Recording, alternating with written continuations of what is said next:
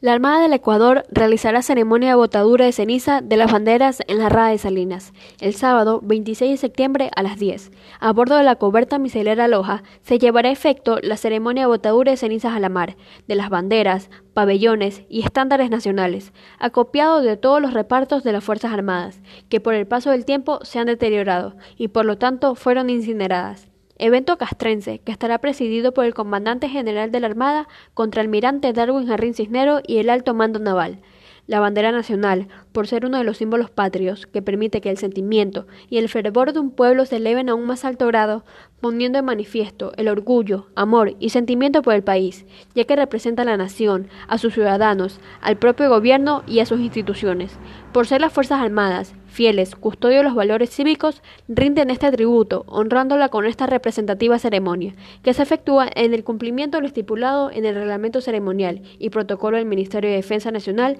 2006 y Ceremonial Marítimo 2004. Para el efecto, las cenizas fueron recogidas en varios cofres y enviados a la Comandancia de Escuadra, donde a bordo de la coberta Loja y en la cubierta de vuelo durante la navegación de la Rada de Salinas se procederá a esparcirla en nuestro mar territorial el sábado 26 de septiembre de esta forma, las Fuerzas Armadas del Ecuador manifiestan su fervor patrio, dando al lábaro nacional el sitio que ocupa dentro de la vida republicana. Sin nada más que decir, esto fue Radio UNEMI.